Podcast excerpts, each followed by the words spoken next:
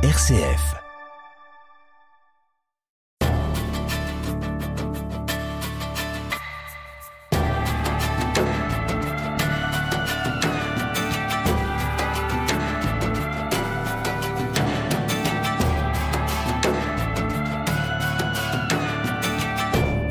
Tous ceux qui s'intéressent à la bande dessinée et à la montagne ont lu Elle froide ce récit initiatique d'un gamin de Grenoble qui se rêvait guide de haute montagne et qui devint dessinateur. Ben, ce gamin a bien grandi, c'est vous, euh, Jean-Marc Rochette. Alors effectivement, après avoir gravi bien des sommets, vous n'êtes pas devenu guide, mais peintre et dessinateur de bande dessinée. La célèbre BD futuriste Transpersonnage, devenue un film primé à Cannes et une série culte sur Netflix, ben, c'est vous qui l'avez dessiné et puis, il y a cette très belle trilogie au cœur des montagnes et de la nature, publiée chez Casterman, Elle Le loup et La dernière reine, histoire du dernier ours du Vercors. Nous ne sommes pas dans le Vercors, mais au cœur du massif de l'Oisan, au bout d'une route étroite, au-dessus de Saint-Christophe-en-Oisan. Nous sommes entourés de hauts sommets enneigés, un lieu vraiment impressionnant, minéral. Ça se mérite vraiment hein, de venir chez vous, euh, Jean-Marc Rochette. La route est coupée une partie de l'année. Qu'est-ce qui vous a fait vous installer ici, non pas temporairement, mais toute l'année? Ici, c'est déjà un endroit que je connais depuis mon enfance. Je venais avec ma mère, on passait les vacances ici, toutes les vacances en fait. Et puis, euh, j'ai habité à, Paris pendant une vingtaine d'années, à Berlin pendant une dizaine d'années. Et puis, je voulais acheter une maison. Je suis tombé sur cette maison un peu par hasard. C'est un ancien hôtel. Je l'ai acheté. Et puis, ce qui m'a décidé d'y rester tout le temps, en fait, c'est le, le, le Covid. C'est-à-dire que je me suis fait, on s'est fait coincer à Paris, comme tout le monde, quoi. Alors au début, j'ai trouvé ça pourquoi pas, mais euh, après je me suis dit tant qu'à être confiné, je préfère être confiné en montagne qu'en ville. Voilà. Donc euh, et maintenant vous êtes confiné par choix en permanence ici, voilà, entouré de, de, ces montagnes. Alors on est chez vous, il y a ces toiles qui sont au mur, c'est des montagnes, mhm. des montagnes partout. Vous les avez, vous les avez là, euh, on les voit par la mhm. Vous les connaissez toutes ces montagnes? Elles ont une personnalité pour vous? Ah bah euh, oui, dans, cette vallée en particulier, c'est marrant parce que je suis assez auto auto centré sur cette vallée du Vénéon parce que ici on est dans le massif des Écrins qui est assez large, il y a beaucoup de vallées qui rentrent. Mais celle-là, je la connais particulièrement. Elle est étroite, hein, celle-ci. Elle est très étroite et surtout elle est au centre du massif. C'est-à-dire qu'elle arrive au centre du massif des Écrins. On est en plein centre. Ici, ce massif des Écrins, ça ressemble un peu à un cercle, on veut, et, ben là, ça serait le centre du cercle. Et donc, il y a toutes les belles montagnes des Écrins qui sont autour. Voilà. Et je reviens à ma question. Elles ont des personnalités. Vous qui est grimpeur et peintre de euh, montagne bah Alors, elles ont déjà des personnalités euh, géologiques, structurelles. Je les connais parce qu'elles ont des formes, elles sont plus ou moins belles, plus ou moins. Euh, donc déjà, ça leur donne un, un, aspect. Et puis en plus, pour un grimpeur, elles ont une histoire pour ceux qui l'ont gravi mmh. et, des, les histoires euh, qui se sont passées dessus. Et c'est votre cas? Vous en avez gravi beaucoup Ah bah, je les ai toutes gravies, mais avant moi, il y a eu des gens qui l'ont, qui les ont gravis, quoi. Mais vous? Vous, personnellement bah, Moi, personnellement, j'ai pratiquement toutes faites, ouais, je pense. Ouais. À l'époque où vous vouliez devenir... Euh, à l'époque où je voulais devenir guide, ouais. Alors, il y avait un, un, un, livre de Rebuffa qui s'appelait Les 100 plus belles courses, qui commençait par les plus faciles et qui finissait par les plus belles, par les plus dures. Et donc, je suis arrivé pratiquement jusqu'au bout du livre. Quoi. Alors, Jean-Marc Crochette, quand on lit Elle froide, qui est vraiment votre euh, autobiographie, on découvre que c'est pas les montagnes qui apparaissent en premier. En fait, quand on, on lit la première page, la première case, c'est le musée des beaux-arts de Grenoble, et puis après c'est un tableau de Soutine, le bœuf écorché. Le petit garçon que vous étiez, il rêvait de devenir peintre d'abord, ou il a tout de suite rêvé de devenir guide de montagne? Non, je crois qu'enfant, euh, avant, je, rêvais d'être euh, pompier, médecin, je sais pas quoi, euh, comme tous, les enfants. Et puis, je, je, pense que c'est la peinture qui s'arrive en premier, en fait, parce que ma mère avait des, avait des peu de livres de, de, de peinture, mais je me elle avait un Pissarro et un Van Gogh, et j'ai été fasciné par ces, ces tableaux-là. Tout petit, on prend Oui, enfin tout petit, je dirais vers 10, 10 12 ans, 10, 11 ans, c'était des livres d'images, ça ça m'a parlé, j'ai trouvé ça puissant, j'ai trouvé ça...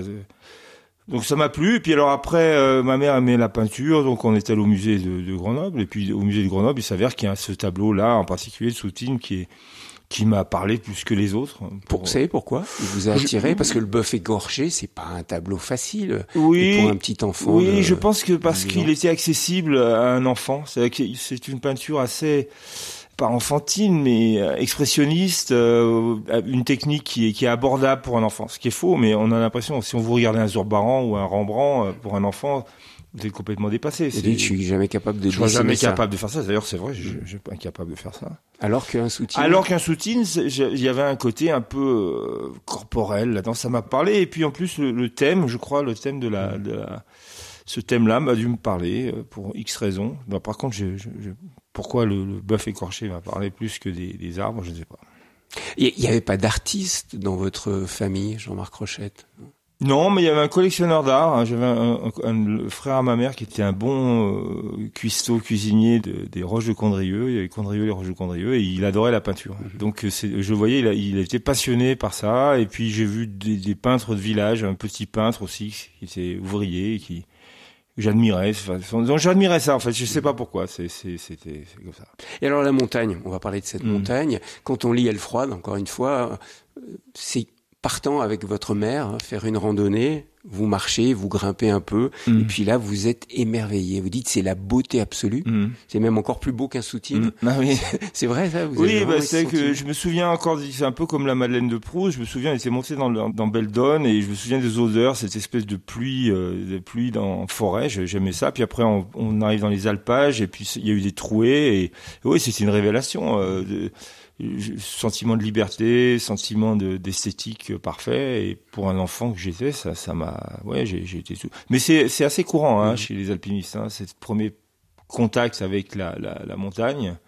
C'est très courant, en fait, il y a toujours un choc euh, esthétique. Mmh. Mais c'est un choc esthétique. C'est, ah ça qui est intéressant chez vous. On sent l'artiste, le peintre, qui s'approche de la montagne et qui enfant a envie de la gravir, hein, puisque vous dites que vous avez envie de monter tous les sommets, mhm. mais en même temps il y a une approche très esthétique. Oui, euh, esthétique et voire plus, euh, parce que euh, j'ai eu un deuxième choc esthétique, c'était le ici, exactement ici, dans les bancs. Col Giobernet, c'est beaucoup plus haut, là c'est à 3003, et, et j'ai vu les bancs par la tranche, à l'époque il y avait beaucoup de glace, et là, c'était presque un choc euh, mystique, quoi. C'est-à-dire, cette montagne, euh, c'était de la lumière pure, quoi. Donc, euh, une espèce d'appel comme ça.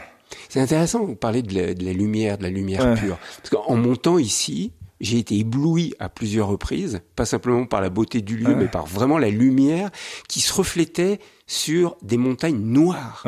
Noires.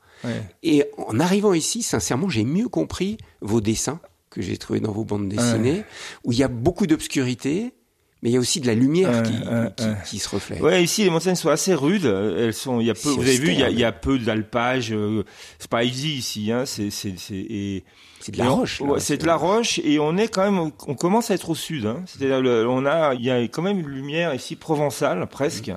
On a passé le 40e parallèle. Voilà, c'est ça. On commence à être un peu au sud. On a une espèce de lumière euh, de, de, de, de la Méditerranée, en fait. Donc, cette Méditerranée, sur ces pics enneigés, ça, ça donne un effet, effectivement, euh, éblouissant.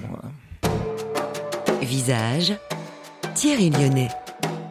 Jean-Marc Rochette, le petit garçon, on le voit dans votre bande dessinée, Elle froide, est fasciné par la montagne et il a envie de grimper, grimper toujours mm. plus, toujours plus. C'était quoi Un désir de liberté que vous aviez euh, à vouloir grimper comme ça tous les sommets et à vouloir devenir guide? Comme je vous dis, il y, a, un problème esthétique aussi, c'est que les grandes faces sont belles, et surtout les. Moi, j'aimais beaucoup la glace, donc les grandes faces blanches comme ça, c'est. Alors, on, est attiré par cette beauté en fait. Du, on regarde une face, elle est belle, et, et on sait que dedans, on va avoir des perspectives. Et puis après, euh, dans la jeunesse, il y a eu euh, la, la, confrontation avec des petits camarades. C'est-à-dire qu'on était, c'était pas l'alpinisme à Grenoble, c'est un peu comme le foot à Saint-Étienne. Il y a beaucoup d'enfants qui veulent, enfin à mon époque, qui voulaient être alpinistes, quoi. Après, c'est peut-être moins pur le ma relation. Quoi, les challenges, les la challenges, ouais, la compétition. Euh, qu'est-ce que t'as fait? T'as fait ci, t'as fait ça. Après, tu, si tu veux être guide, il faut ce qu'on appelle une liste de courses, c'est-à-dire une liste avec beaucoup de pour pouvoir aller à Chamonix et, présenter. Mhm. Donc après, il y a une challenge, il y a c'est un métier en fait. On, on va vers une forme de, ouais, on cherche passer un examen en fait. Et donc les deux jouent là-dessus, esthétique, beauté, euh, euh, j'imagine l'adrénaline, euh, testostérone pour les petits garçons, mmh. excès quoi peut-être. Oui, et puis le fait que vous étiez aussi enfermé la semaine, ah oui, vous étiez en pension, oui, oui. c'était le... Oui, oui, tel oui, que vous décrivez dans Elfroide, c'était dur la pension. Bon, vous avez forcé les traits un ouais, peu. j'ai forcé un peu les traits, mais pas trop, pas tant que ça quand même. Mais, mais surtout, la prison. Ouais, mais c'était une prison, il y avait des barreaux. Hein. Donc, euh, mais surtout le problème de Grenoble, c'est que tu par la fenêtre tu vois les montagnes. Et alors, ce qui était terrible, c'était les, les, les, les- en hiver, par exemple, que je, je voyais les montagnes enneigées. Je savais que les petits copains allaient, allaient, allaient au ski. Et vous, vous et restez là, j'avais pris, euh, j'avais pris euh, six ans de tôle. Très vite, euh, Jean-Marc Rochette, il y a, y a cette dimension d'amitié quand même qui est très très forte. C'est impressionnant quand même parce que vous confiez votre vie au copain qui va être avec vous, qui vous assure. Mm. Ça, c'est la base, hein. C'est la base de la cordée, hein. C'est-à-dire, euh, c'est la confiance. euh, tu fais confiance, tu tombes, il te retient. euh, et puis d'ailleurs, s'il se retient pas, il part avec toi. Parce que la- le problème de la corde, c'est qu'il y a, c'est ça aussi. C'est je te retiens, mais si si si s'il se retient pas, tu- les deux les deux s'en vont quoi. Donc s'il y a ça, il y a une relation effectivement de confiance. Quoi. Alors il y a, il y a des gens avec qui on va grimper avec plus de con- de confiance. Euh, Moi, j'étais pas, peut-être pas le meilleur grimpeur de du coin, mais euh, ce qu'on disait, c'est que je tombais pas quoi. Donc vous assuriez quoi. Non, je tombais pas ni en tête, ni j'étais pas, j'étais sûrement pas le plus beau grimpeur, euh, Ouais. mais je tombais pas. J'aime bien l'expression euh, "oh t'assures". Ouais, ouais, oui, t'assures. T'assures, Ouais. il faut assurer. Oui, oui, il faut assurer, il faut assurer, et, et voilà. Donc c'est quand même un sport qui est quand même très sérieux, on va dire. Bah, vous risquez votre vie, quoi. Et alors justement, vous, adolescent, vous avez été confronté, donc très jeune, à Mm. la mort. Hmm. Et à la mort de certains de vos amis. On le voit, il y a Zarta, Voilà. un de vos copains qui... Ouais. Ah, lui, c'est le premier, le premier, lui. Ouais. Il avait 17 ans, lui. Et alors, ça a été un peu un, ça a été pas un peu, pourquoi je dis un peu, ça a été un drame euh, dans le coin parce que c'était, à mon avis, le meilleur grimpeur de Grenoble. Et comme je dis, quand t'es le meilleur grimpeur de Grenoble, t'es pas loin d'être le meilleur grimpeur de France et t'es pas loin d'être un des meilleurs grimpeurs au monde, puisque c'est- on est, c'est, Grenoble, c'est quand même, euh, Mais même quand on est le meilleur, Eh ben même quand tu es le meilleur, là c'était une avalanche. euh, le problème c'est que c'est son destin. Hein. C'est le mektoub comme disaient les Arabes. Tu- c'est, comme ça. c'est comme ça que vous voyez les choses dans la montagne. C'est-à-dire, Enfin, ouais, quand on euh, marche, quand on grimpe, qu'il nous arrive quelque chose, c'est le mektoub. C'est C'est le mektoub, ouais. C'est, c'est, c'est, c'est dans son cas-là, il, oui, je sais pas pourquoi c'est tombé sur lui. Moi, j'aurais, j'ai failli me tuer dix fois en montagne. Et je, quand j'ai dix fois, j'exagère à peine. Hein. Donc, euh, et il y a des gens qui, puis là, c'est lui. Euh, 17 ans, au revoir quoi. Donc euh, Comment vous l'avez vécu, ça quand vous Ah bah moi ça m'a arrêté en fait. Enfin c'était en plus c'était une cordée qui était en train de fonctionner. Je pense que lui était bien meilleur grimpeur que moi. Moi je connaissais la montagne. Euh, on aurait pu faire une cordée à la Lachenal terrestre. Avec la- euh, Lachenal était un. Vous avez peut-être pas connu, mais Lachenal terrestre c'est la grande cordée des années 40. Et euh, Lachenal était un très bon grimpeur et, et Terret était un très bon montagnard. Et ça a été une cordée magnifique. Et vous deux, vous auriez Et pu faire ça. on- je pense qu'on aurait pu, ouais, on aurait pu faire une belle Et quand vous dites ça m'a arrêté, ça vous Ça- a arrêté sur cet élan que vous auriez pu vivre ensemble Le grand élan, on ça va dire. vous a arrêté et vous avez dit à partir de la mort de Zarta, euh, non, je vais arrêter, je non, vais pas être non, guide. ça s'est pas passé comme ça. C'est-à-dire que ça m'a arrêté dans une ambition d'alpinisme. Voilà. C'est-à-dire euh, là avec Zarta, je me, je me- je- j'étais parti dans un système de compétition et d'ambition. vous euh, projetiez je- comme on se projetait pour devenir des- une grosse cordée. Voilà. Donc ça veut dire qu'il y en avait, lui avait 17, moi j'avais 19. Et après, il y a des grandes cordées, il y en a eu. Il y a eu. euh, voilà, donc c'est ça. À, à partir de ce moment-là, j'ai perdu mon compagnon de cordée. Je me suis dit, euh, euh, bon, j'ai baissé mes, mes ambitions. C'est-à-dire que je, c'était plus, je voulais plus devenir une grande cordée qui allait par- par- parler d'eux. Euh, Je voulais simplement être guide. Voilà, Être vraiment guide. voilà. Jean-Marc Rochette, qu'est-ce qui vous a arrêté dans cette ambition de devenir guide? C'est l'accident avec euh, votre ami Bruno Chardin ou c'est l'autre accident qui vous a complètement euh, Non, c'est l'autre. C'est La pierre Ouais, qui vous c'est est tombée dessus? C'est l'autre. C'est, c'est-à-dire que j'ai pris une pierre dans le visage qui m'a, qui m'a fait extrêmement mal en fait. C'est fou parce que ça se voit pas du tout aujourd'hui.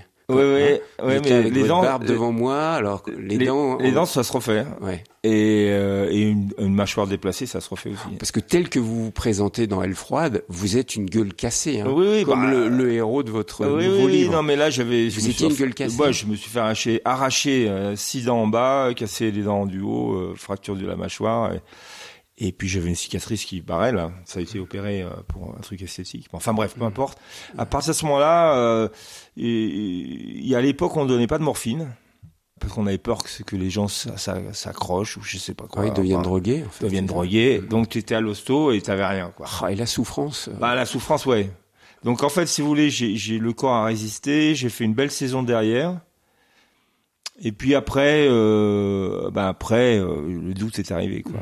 Et donc, euh, quand tu grimpes, quand tu commences à douter en grimpe, euh, Parce que Dans Elle froide, on voit deux accidents. On voit l'accident avec votre ami Chardin, Mhm. où là, vous dévissez. Bah là, c'est long, là. Moi, je me vois mort, là. Et- ouais. Je me vois mort. Donc, c'est là où je pense, je vais mourir. Et je me dis, c'est dommage, t'a- t'aurais pu être euh, un dessinateur. ou Je sais Alors pas. ça, c'est ça, c'est intéressant. Vous êtes en train de dévisser. On glisse, ouais. Vous- Glisser vous- sur un couloir. Hein. Vous glissez, Ouais, et je sais qu'à ce couloir, il débouche forcément sur une falaise. et donc normalement. Donc a priori, on va faire, un- on va glisser sur 200 mètres, et puis après on va faire un saut de 50 mètres, 100 mètres, j'en sais rien. Mais Enfin, a priori, euh, Et là, c'était pas votre heure. Eh ben là, vous- c'est pas mon, c'est là, c'est le mektoub encore quoi. Ouais. Et là, c'est pas mon. Qu'est-ce qui vous a sauvé? Ah ben, c'est le, c'est le, le- le hasard. Il y avait un pierrier, il a tapé dedans, il m'a, on s'est arrêté à cause d'un, pierrier avant la, avant la falaise quoi. Un peu comme dans Tintin qui se prend la pierre, là, dans Tintin au Tibet. Et Et, là, vous avez et été là, sauvé. bah, je me, je- oui, en descendant, je me suis dit, tiens, euh, ouais. Là, j'ai vraiment vu, j'ai, j'y ai vu. Mais j'ai continué. vous avez quand vu la mort. Là, ah ouais, on non, va- mais là, je suis, là, là. je, suis- je suis mort là. Là, on est mort. Et là, vous vous dites, je ne deviendrai jamais un grand dessinateur. Voilà. C'est ce que vous avez Ouais, marqué ouais, dans ouais, ouais. C'était même plus prétentieux que ça. Je veux dire, euh, je pense que je me suis dit, euh, euh, enfin, j'ai, j'ai- je, je crois que je me suis dit plutôt, tu peux pas mourir, t'as des choses à faire, quoi. Dans le dessin, mais Dans le dessin. dans le dessin, ouais, c'était le dessin. Alors que c'est curieux parce que j'étais pas bon en dessin. Donc, vous étiez, vous, dans la perspective de devenir guide, votre métier. Ouais. Et là, dans le moment où vous allez mourir, Ouais. vous dites, je vais pas devenir un grand dessinateur. Ouais, ou un ou je, de- ou c'est, c'est- je peux pas mourir. Non, je me suis dit, je peux pas mourir parce que je vais devenir un grand dessinateur. C'était encore pire. Ouais. C'est-à-dire, c'est oh, comme on dit, c'est comme si j'avais vu dans le Dans le futur. Dans le futur, c'est-à-dire, tu peux pas. Alors que, comme je, je viens de vous dire, j'étais mauvais. Ouais. Donc je sais pas d'où vient cette idée de, de pense. On s'accroche à n'importe quoi. Hein. On s'accroche à Dieu, on s'accroche à sa mère, on s'accroche à. Ouais, mais vous, vous êtes Et moi, je me accroché suis à accro- cette euh, je me suis de devenir dessinateur. Et ce qui m'a donné, je pense, après, ça a été un espèce de pacte que je me suis fait avec moi-même, ce qui m'a permis de durer euh, malgré les. les, les- Il était, qu'est-ce que, quel était-il ce pacte? Bah le pacte, je m'étais dit, euh, il- tu vas devenir un grand dessinateur. Mhm. Alors même même si après, pendant une trentaine d'années, j'ai traversé euh, Ça a été dur. et hein. c'était dur, euh, je me suis dit non, c'est pas possible, il faut aller jusqu'au bout, puisque j'ai puisque j'ai une espèce de, de... C'est beau. J'ai survécu, donc j'ai ce Non, pacte. voilà, j'ai ce pacte. J'ai ce pacte. Je dois devenir un grand Oui, dessinateur. c'est comme les gens qui disent, je sais pas moi, si si euh, qui, qui- a moi c'était pas une prière, mais on Mhm. peut imaginer quelqu'un qui dirait si je m'en sors, euh, je ferai ça. Ouais. Et ils le font la plupart du temps. Et vous? Eh ben moi, euh, c'était, euh, c'était si je m'en sors, je consacrerai ma vie à, à ça. C'est d'autant plus méritant que j'étais pas bon. C'est ça que je veux dire. si j'avais été vous bon, travailler. il a quoi, fallu, c'est que je- ça. il a fallu que je, Ouais. je prouve. Je- Jean-Marc Roget, vous avez déclaré un jour cet accident m'a poursuivi toute ma vie. En 2010, j'en ai fait un tableau, le couloir. Vous pouvez m'expliquer ça en quoi cet accident-là, celui-ci, hein, pas Ouais. le pas le rocher que vous avez reçu non, sur non. la tête, cet accident avec Chardin, il vous a poursuivi toute Ben, votre vie. C'est pour ça, c'est ça cette raison. vous- Mais le fait d'en faire un tableau, de, de le de le projeter sur Ah. une toile, qu'est-ce que ça a Bah ça, c'est surtout graphiquement, c'est-à-dire que ce qui s'est passé avec euh, Chardin, c'est qu'il faisait un, un temps euh, extrêmement beau. Comme vous avez vu, une lumière splendide. On avait fait une voix qui était, qui c'était splendide. On arrive là-haut, on chante et tout, on tombe et d'un seul coup, je suis passé du paradis à pas l'enfer, mais presque. C'est-à-dire et euh, ce qui j'ai vu cette relation des chairs en fait, la, la chair de la montagne et la chair d'un ami qui a le bras ouvert.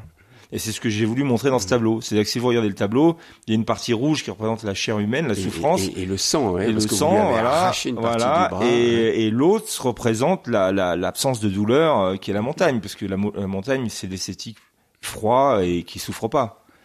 On n'entend pas crier les montagnes quand elles quand elles quand elles tombent. ouais. C'est- Donc c'est ce, rapport entre la souffrance humaine et l'esthétique. euh, Et ce tableau vous a fait du bien en le réalisant?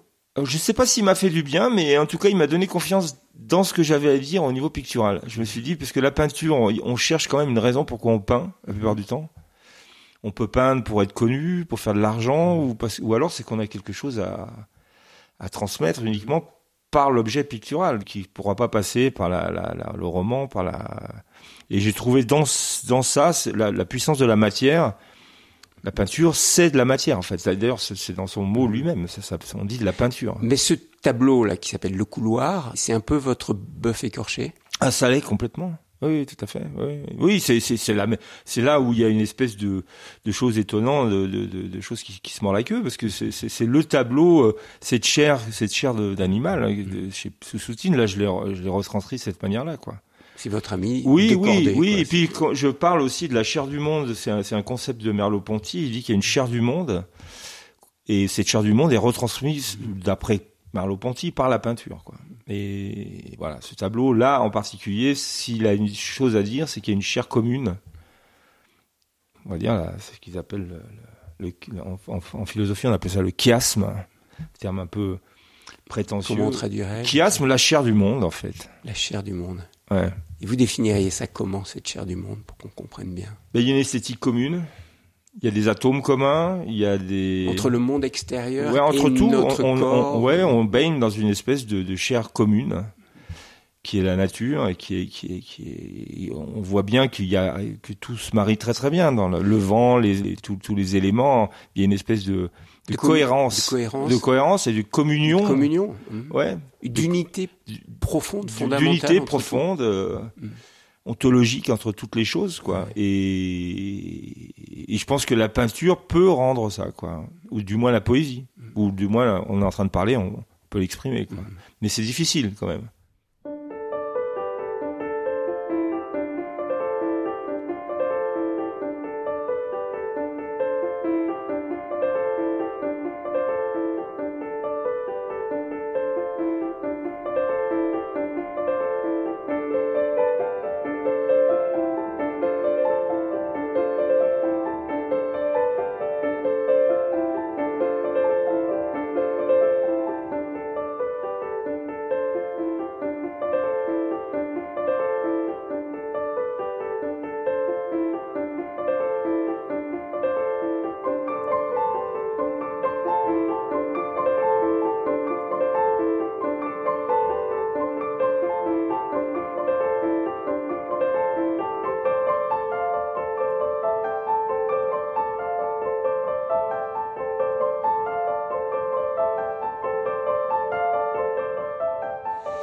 Il y a une scène, Jean-Marc Rochette, dans votre livre, Elle froide, qui m'a bouleversé suite à votre accident, alors celui de la, la mhm. roche qui vous est tombée sur la figure. Vous êtes à l'hôpital, vous êtes euh, quasiment euh, vraiment mhm. défiguré, mhm. et puis vous avez une visite. C'est celle de, de votre grand-mère. Ah Elle vient. Et là, je, je, je, vais prendre le livre, page 254. Ouais. Puis je vais, je vais lire ce que vous avez écrit et et dessiné, bien sûr. L'amour absolu existe. Certains le cherchent dans la religion. Ça, vous l'écrivez sur du noir. Et à côté, il y a cette femme, humble, un peu voûtée, votre grand-mère qui arrive. Vous poursuivez d'autres dans le mariage, dans la procréation, dans la fidélité inconditionnelle d'un animal. Je l'ai trouvé chez cette femme, cette femme qui n'a pas détourné le regard devant le visage fracassé de son petit-fils, et qui l'a embrassé avec une douceur infinie sur le torse pour ne pas lui faire de mal. Yvonne Bourron, ma grand-mère. Elle est forte, cette page, là, dans votre livre. C'est un geste d'amour que... Ouais, là, je vois que vous êtes ému encore. Hein. Ce moment-là, il est fort. Oui, oui, bah surtout que moi, euh, ouais, c'est très fort. Hein. C'est quoi? Vous avez vécu l'amour inconditionnel Non, mais surtout, euh, oui, c'est, c'est, c'est euh, comment vous dire? Vous, Là, en plus, à l'époque, comme je vous ai dit, ils donnaient pas de de, de, de morphine. De morphine, donc j'étais dans une souffrance totale. Et à l'époque, on n'avait pas de téléphone. Donc je sais pas comment elle était prévenue, ça a été tout un tout un micmac pour qu'elle et donc elle, est arrivée en pleine nuit en fait. Mm. Donc il y avait tout là-dedans, il y avait elle arrive, c'est assez bien rendu au niveau des dessins parce que il y avait une espèce de, de couleur verdâtre, elle arrive et ça, ça fait un bien fou. C'est là que je dis que l'amour absolu existe, ouais. Mm. Et, heureusement parce que Et là vous l'avez vécu par votre Oui oui, bah, je pense que toutes les toutes, toutes les grands-mères euh, Enfin, les, les, les oui, c'est un truc qu'elles Ça peut être les mères. Oui, les, mères, les mères. J'ai un ami, euh, euh, j'ai un ami Villette, c'est un grand photographe qui a dit les mères, c'est le feu. Alors, avec les grands-mères aussi, c'est le feu. Alors c'est très touchant parce que dans votre dernier livre, La dernière reine, c'est l'histoire d'un soldat qui a une gueule cassée Mhm. et qui rencontre Jeanne, une femme, qui va lui faire un masque, qui est une artiste, et qui va lui faire un masque pour lui permettre de vivre autrement que caché sous un Mhm. sac, comme Mhm. il est au début. Et et il y a une relation d'amour qui est vraiment forte entre Jeanne et, Oui, et- alors. euh, et cet homme, cette gueule cassée.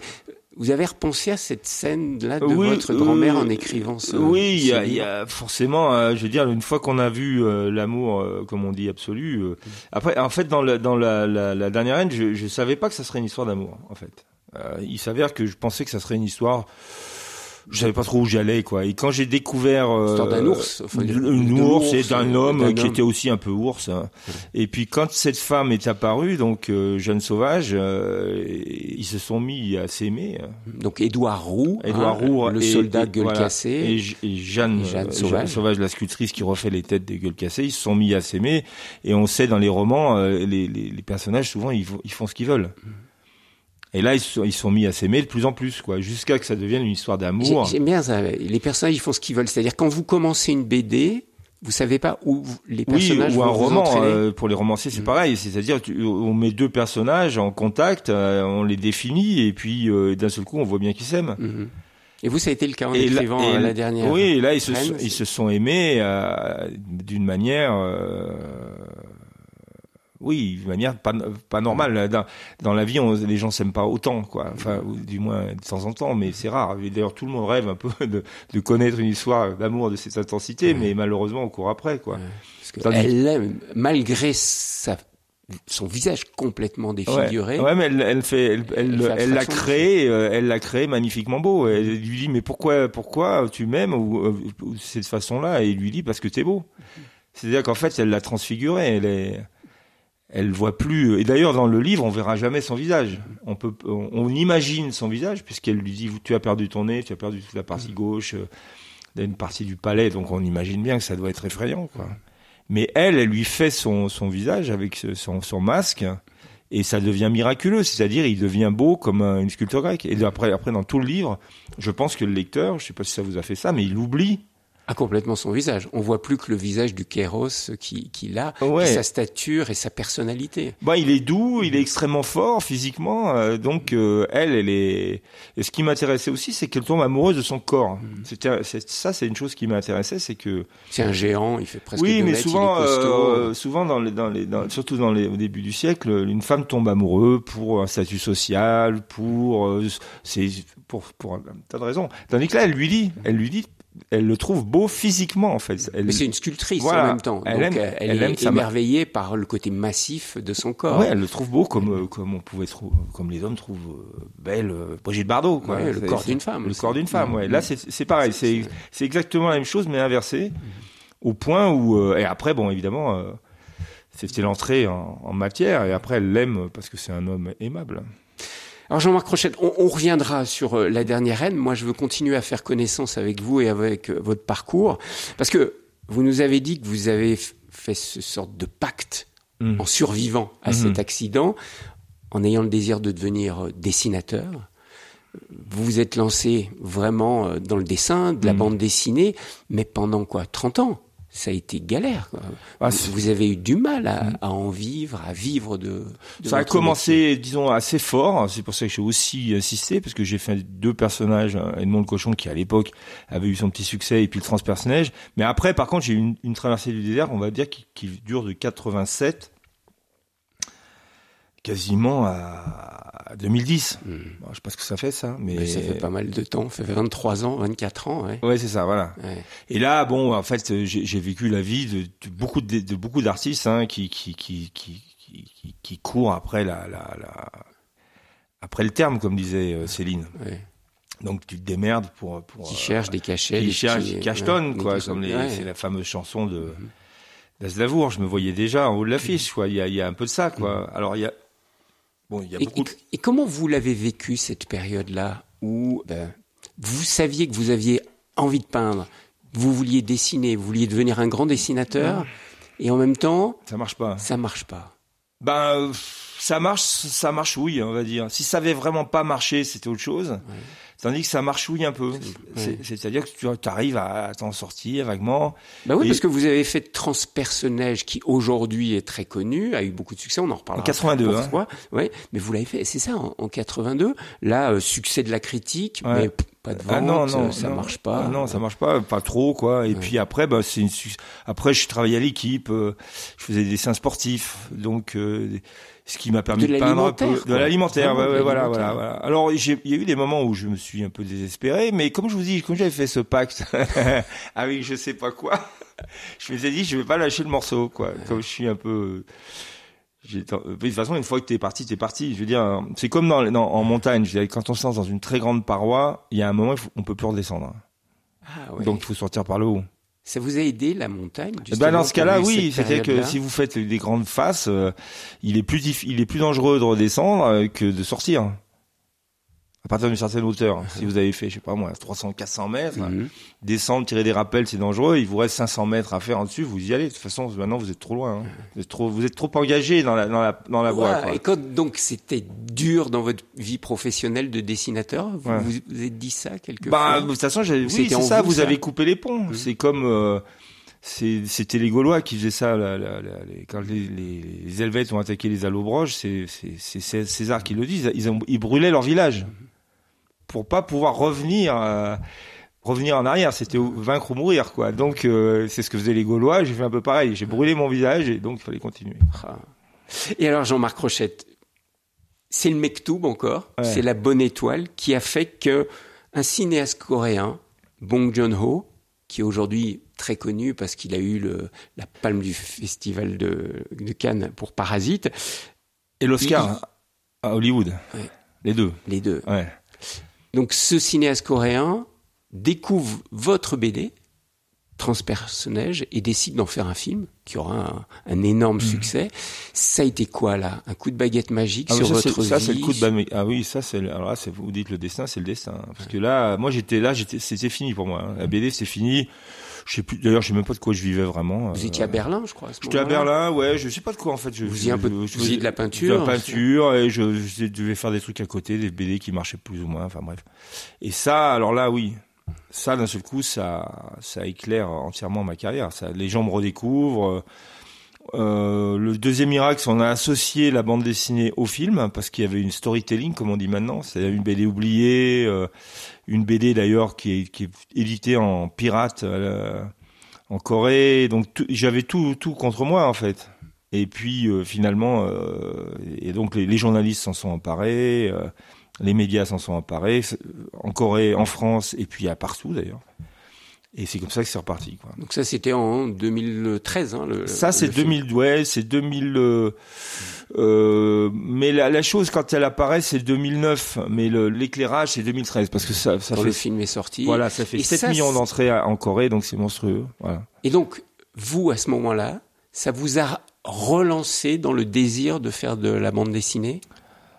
Ça m'a coup. Ouais, un peu. C'est, puis surtout, c'est mon éditeur, en, en l'occurrence euh, Charlotte Gallimard, euh, qui m'a dit qu'il faudrait faire une suite. Donc j'ai, redessiné. J'ai, travaillé avec un scénariste, euh, Olivier Boquet. On a fait une, histoire qui s'appelle euh, Terminus, que j'ai beaucoup aimé faire en fait, et qui a relancé ma, carrière. Donc je suis passé d'un oublié complet à un type qui, refaisait de la BD en ayant peint pendant une dizaine d'années, donc avec un dessin qui avait mûri et qui était plus adulte, je pense.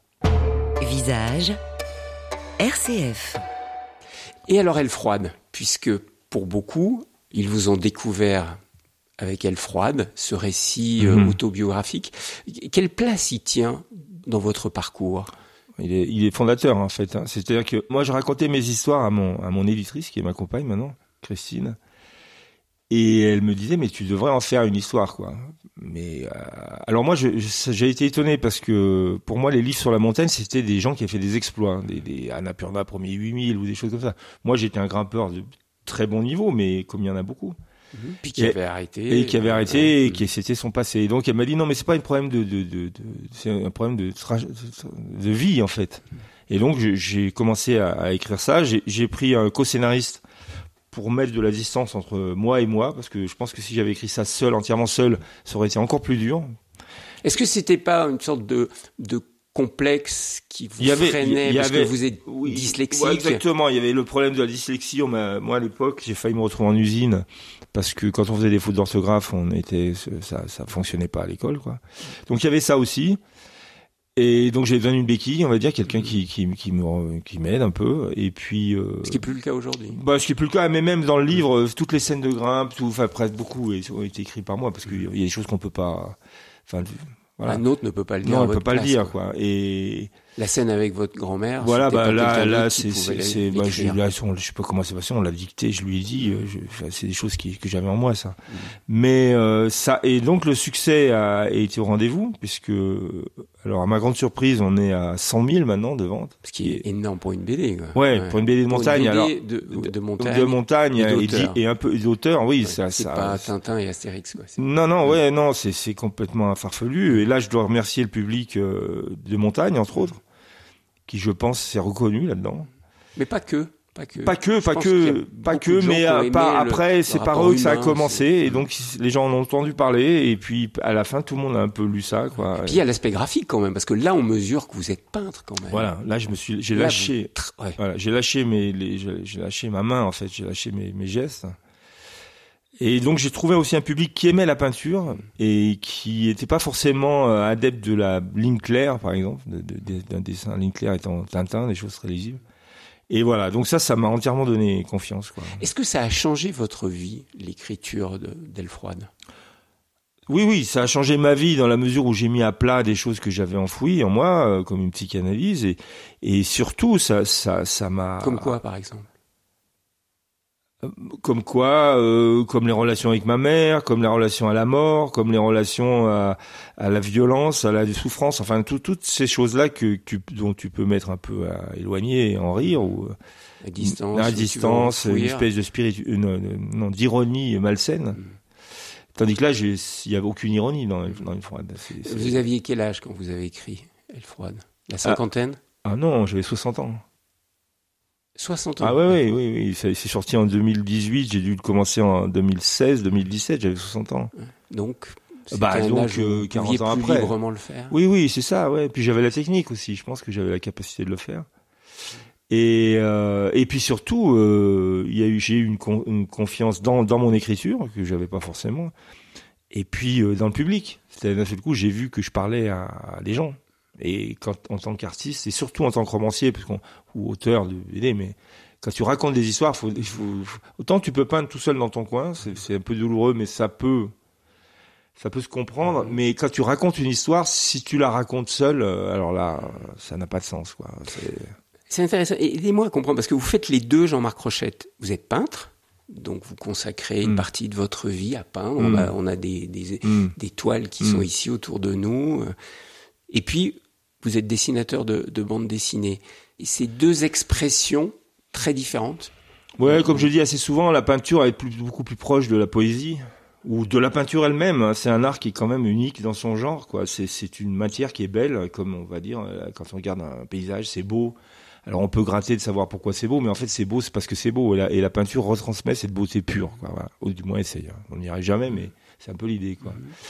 Et en quoi c'est dur? Parce que tout à l'heure, on m'avait dit c'est dur la peinture. Mais parce qu'il y a, y a, je vous dis, il y a une harmonie, euh, une harmonie dans la nature qui, qui est une harmonie, euh, là, euh, enfin, qui, est- qui, est, qui est, je sais pas comment on peut définir ça, mais qui, est- qui est quasiment céleste. hein. Enfin, c'est, c'est, c'est, il y a toute l'harmonie est parfaite. Il y a, dans la, dans la nature, il y a, il y a rien qui est, qui est laid. Dans la nature, il n'y a pas un mot, un, un quart de, de, de lieu qui, qui est laid. Ça n'existe pas. Les fautes, les fautes de goût dans la nature n'existent pas. Donc c'est un exploit Que vous, inhumain. que vous expliquez comment et- cette beauté bah, dans parce que je pense qu'au départ il y a une espèce de d'adéquation de, de comment on peut dire de en, en- en mathématiques il y a une euh, un axiome de base hein, comme le nombre d'or qu'avaient trouvé les, les, les, les Grecs et cette espèce de chose se, se tourne sur elle-même et, et s'autoproduit et donne de l'harmonie constant quoi c'est c'est c'est comme Bach euh, quand il commence ça ça, ça tourne et c'est toujours céleste et donc euh, Et, et l'homme là-dedans, il participe à cette harmonie ou il est le fruit d'une disharmonie? Je pense que l'homme est, tout ça. Il est disharmonique, c'est-à-dire il peut. Il peut être harmonique Et il peut être disharmonique. Il est, il- bon, vous c'est pas sur votre chaîne qu'on va dire ça, mais c'est l'homme, il a la, il a- entre en lui, il a le choix, quoi. C'est la grosse différence, quoi. Entre le bien et le mal. quoi. Entre le bien et le mal, Mm. entre le beau et le laid, entre euh, vous, si vous voulez mettre Satan et Dieu, vous pouvez, mais ce que vous voulez, mais on, on a les deux en soi, quoi. Et donc, euh, et donc la nature elle-même, elle est pas comme ça. Elle est, c'est, c'est, c'est la, fameuse phrase de, de Spinoza, c'est la nature ou Dieu. C'est, c'est, il y a Ouais. pas de. Mais alors, euh, Jean-Marc Rochette, cette nature, elle est dure aussi. Je veux dire, quand on regarde les animaux, ils sont à la fois beaux, mais vous les dessinez. Quand vous Mhm. avez dessiné Le Loup, par exemple, hein, votre autre album, là, de cette trilogie, Mhm. Elle froide, Le Loup et La Dernière Reine, le loup, parfois vous le dépeignez, très concrètement, vous nous donnez à voir.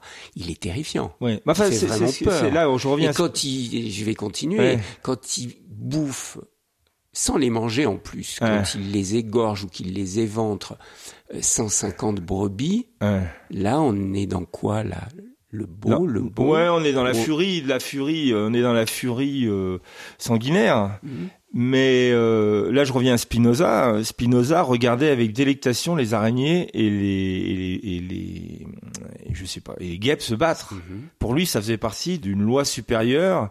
Donc pour vous, Il y a pas un de- loup qui éventre des brebis fait partie de cette harmonie Oui, mais, moi je pense, oui. mais des hommes qui Oui. s'entretuent comme actuellement en Ukraine, non, Ah, c'est autre chose. Non, c'est autre chose là, parce que là, là, ils, là, ils sont possédés, quoi.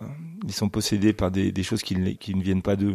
Et le loup, qui, je reviens là-dessus, parce que comme vous, j'ai rencontré des Mm. bergers en faisant Mm. la traversée des Mm. Alpes, et je sais que ça a été une rencontre en- avec un berger Ouais. qui vous a Oui, il, à a le droit de le se, loup. il a le droit de se défendre, le berger. Le, le berger, lui, euh, il, il- il voit ces bêtes qui sont éventrées, Mm. Il a- égorgées, mais même pas pour être mangées, Ouais. juste pour être tuées par Ouais. un loup. Et ça, ça vous choque pas? Ah, ça, ça, ça choque, bien sûr, ça choque, euh, et c'est pour ça qu'il a le droit de se défendre. Le berger. Le berger, ouais. Mm. Et euh, et les loups, euh, le problème des loups, c'est que souvent ces attaques euh, complètement délirantes, c'est aussi de, de ça, peut venir aussi de. Alors je suis pas spécialisé loup, hein, mais de de, de de meutes qui sont déstructurées. euh, Il y a, il y a plein de raisons aussi euh, parce que un, un loup, euh, lui, il est fait, il est pas fait pour chasser des brebis dans un enclos. Hein.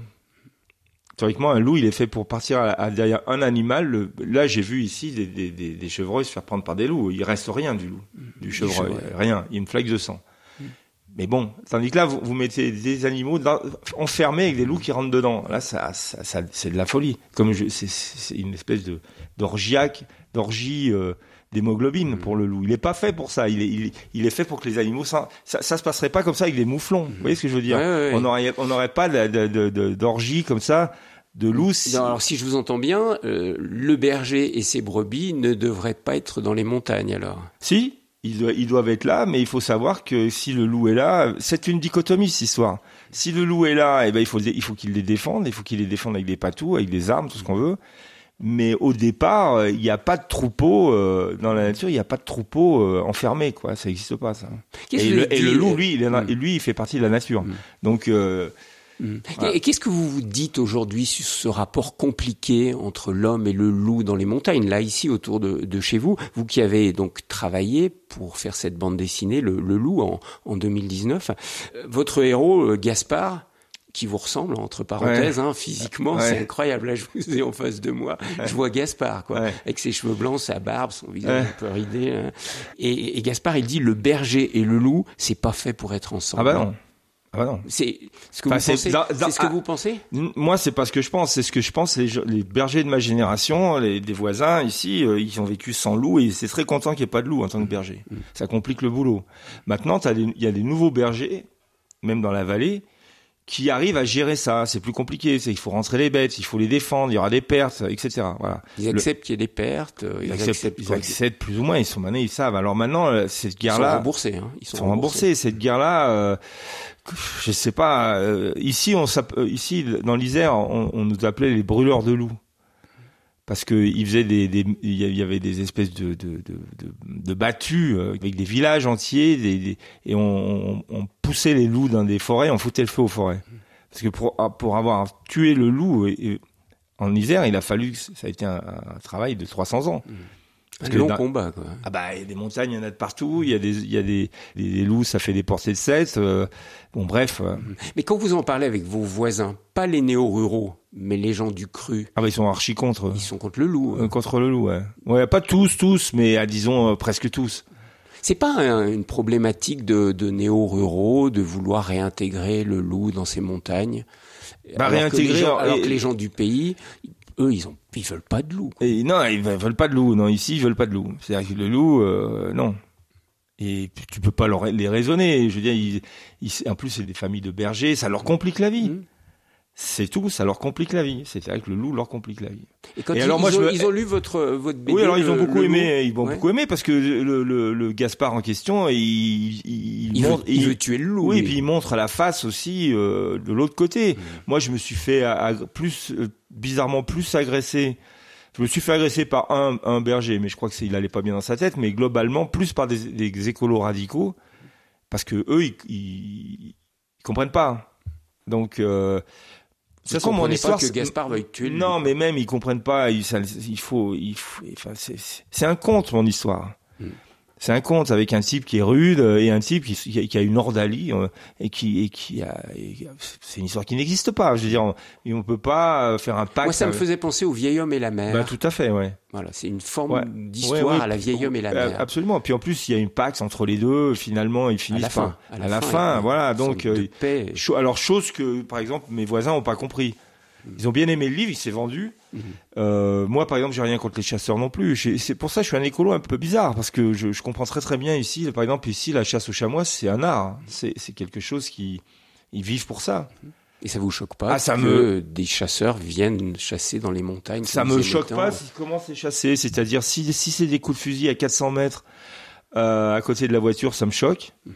Mais un type qui marche pendant 6 heures et qui approche un, un, un, un chamois à 70 mètres et qui, et qui le porte après pour le descendre sur 30 kilos, ça me choque moins que quelqu'un qui mange du saucisson en, en, en fermant les yeux sur le fait qu'il- a été tué on ne sait comment et, et, et, du- et- vous voyez ce que je veux dire? Mhm. c'est c'est il faut avoir euh, j'en parlais je crois que j'en parlais hier euh, enfin j'ai une, une j'ai une position qui est pas si simple à tenir puisque je, je comprends euh, un peu les deux quoi mais euh, mais la chasse il faut savoir que c'est la plus vieille euh, c'est la chose qu'on fait depuis euh, que l'homme est homme il a il a chassé avant de Vous avez pas une nostalgie un peu de cette époque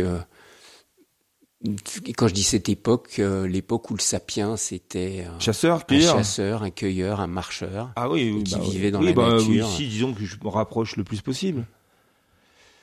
Je suis, disons qu'ici, comme l'hiver s'est fermé pendant quatre mois, euh, avec euh, autour de nous, il y a plus que des loups, il y a plus que des animaux. Je vois bien comment ils vivent, je vois bien comment la dureté aussi leur rapport. C'est dur, là, et- le choix que vous avez fait. Vous avez failli d'ailleurs en mourir. Oui. On peut le dire, on peut Oui. le raconter. Hein. oui. Vous avez euh, terminé euh, la dernière reine, la dernière case, Ouais. et puis racontez-nous ce Oui, qui bah s'est là passé. j'ai eu une hémorragie euh, nasale.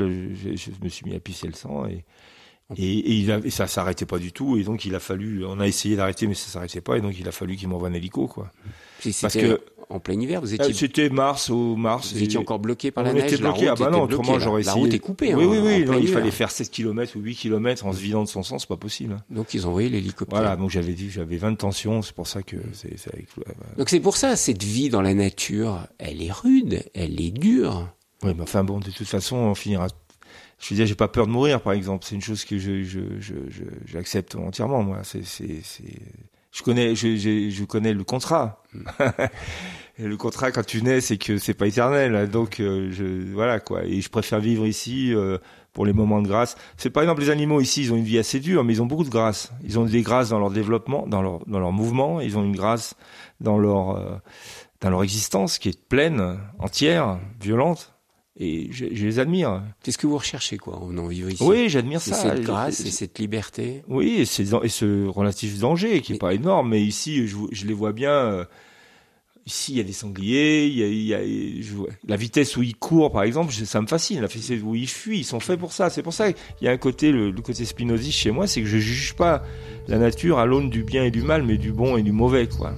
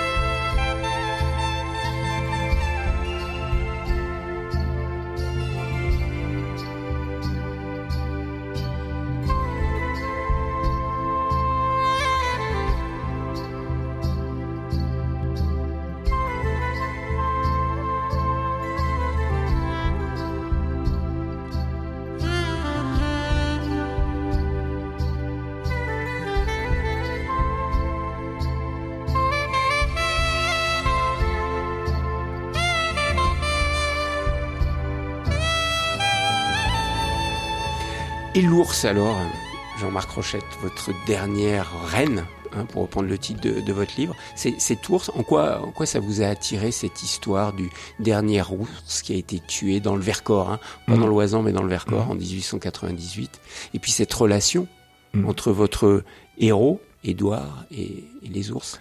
Bah, l'ours, euh, c'est celui qui est en haut de la chaîne trophique, c'est c'est c'est le, le, roi. Quoi. Nous, on est en dessous. C'est avec un fusil, vous êtes en dessus de l'ours. Mais je vous assure, si vous avez simplement un pic en en bois, euh, si vous avez un ours, il va falloir. Va si vous êtes seul face à l'ours avec votre pic en bois, vous tenez pas longtemps. Euh, non, voilà. Donc ça veut dire que c'est pas un lapin hein. hmm. et c'est même pas un loup, quoi. C'est c'est vraiment. Et en même temps, il a été exterminé par l'homme. Voilà. Et il est, il était là dans, dans l'histoire, c'est que le Vercors est un endroit qui était fait pour l'ours. C'est c'est un endroit où il y a énormément d'ours pour des raisons X beaucoup de Et un jour, le dernier ours du Vercors est mort. Et ça m'a intéressé de savoir que c'est la fin d'un roi, en fait. Le roi qui régnait euh, à cet endroit-là, quoi. Il a régné pendant 300 000 ans. Peut-être plus. Et nous, on est là depuis 50, 60 000 ans. Donc, pour l'instant, on, on, est loin du compte. Et voilà. Donc, c'est l'histoire d'une, la fin d'une royauté, en fait, animale. Mais c'est l'homme qui a remplacé dans la royauté. Ah bah oui, largement. L'animal. Ouais, ouais. Oui, mais lui, euh, je sais pas, je lui souhaite bien du plaisir, mais euh, comme il s'est opposé à la nature en ce moment, comme il la contre, euh, il va pas régner longtemps, quoi. Ah, d'ailleurs, Édouard dit dans votre livre, le règne de l'homme sera court. Vous avez exploité le monde jusqu'à sa racine. Vous allez bientôt payer pour tout le mal que vous avez fait. Oui, je pense que l'homme, en dehors de l'harmonie naturelle, c'est-à-dire hors d'une harmonie euh, qui, est, qui est sur cette terre, on ne vit, on vit pas ailleurs. Je pense qu'on peut bricoler une société, on peut la, y mettre des rustines comme on fait en ce moment, mais à terme, euh, si on continue comme ça, enfin, je suis suis pas prophète, mais euh, dans 150 à 200 ans, c'est catastrophique. Déjà socialement, on voit que c'est en train de, se lézarder de partout. Euh, et, partout ça enfin moi je sais pas où c'est moi qui ai une vision euh, un peu euh, biaisée mais j'ai l'impression que ça se fissure dans tous les sens quoi y compris dans le monde de l'art parce que ce qui est intéressant dans ce dernier livre on, retrouve vos deux passions mmh. c'est clair l'amour de la nature et puis sa représentation, et puis votre passion pour l'art mmh. et le milieu artistique. Là, le milieu artistique, il en prend aussi la gueule, si je puis me permettre l'expression, hein, les galliéristes mhm. corrompus. C'est ce que vous voyez aussi sur l'art, parce que là, ça se mhm. passe au mhm. début du XXe siècle, mais c'est aussi votre regard sur l'art contemporain. Ça m'intéresse pas, en fait. L'art contemporain, moi, j'ai beaucoup évolué dedans parce que j'avais une, une, mon ancienne compagne était dans ce milieu, et donc je l'ai vraiment côtoyé de près. Et donc je l'ai quitté totalement. Donc je, ce que je dis simplement, c'est que l'art, le monde de l'argent. L'art, euh, que ce soit dans les grottes ou que ce soit dans les endroits où l'art ou dans les, en Afrique, par exemple, il y a une, une volonté magique, il y a une volonté euh, spirituelle, il y a une volonté. là, je trouve qu'il y a beaucoup de, comment on appelle ça, de, de transgression la transgression est un peu le depuis la pissotière depuis la pissotière jusqu'à la canule de McCarthy, puisqu'ils avaient mis un, je sais pas quoi, peu importe. Donc tout ça, euh, c'est de la transgression, et j'ai plus l'âge de, de, ça, en fait.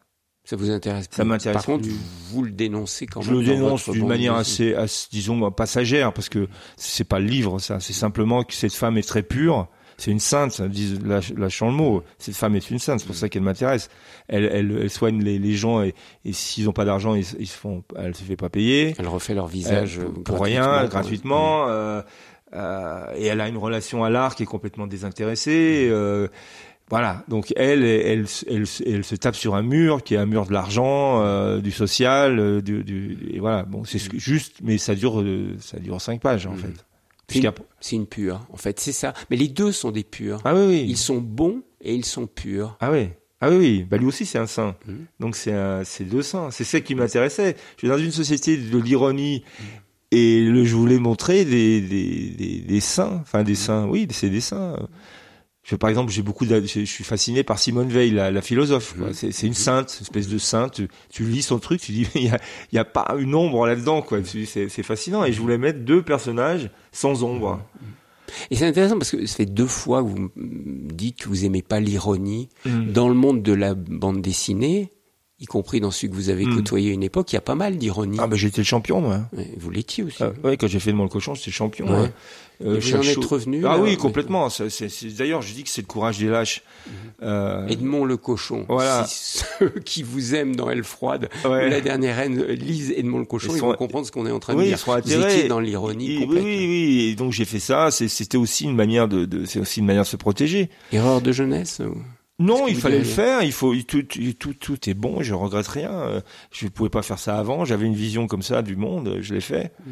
C'était une époque aussi, euh, mais Vous là, ma- mais de maintenant, ça destruction- vous intéresse de- plus, de- ça, ouais, non, absolument pas. Je, je- en ce moment, je vous dis, c'est, je, je fais des, je fais des histoires de deux personnages qui sont que j'admire.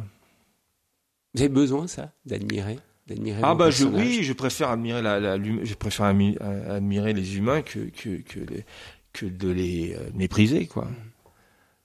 Et rapidement, cette trilogie, c'est pas votre portrait?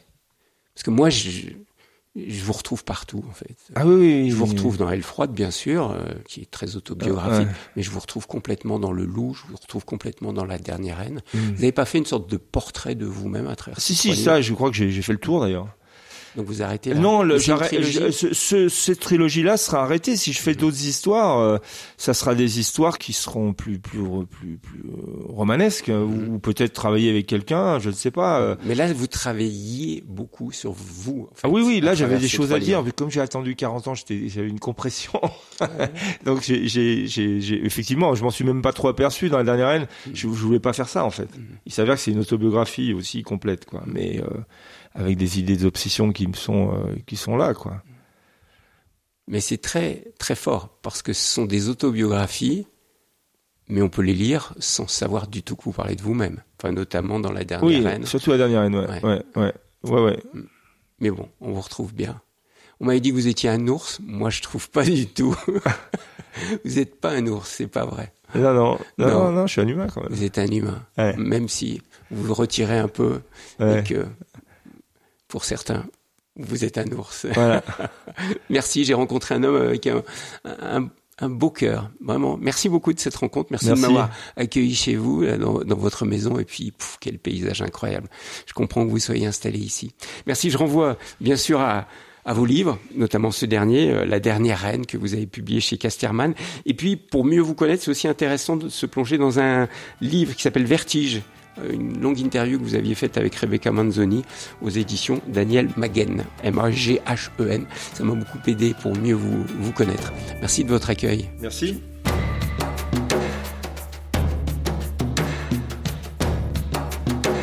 Visage, une émission proposée par Thierry Lyonnais, assistante de production Laurence Bocard, réalisation technique Philippe Faure.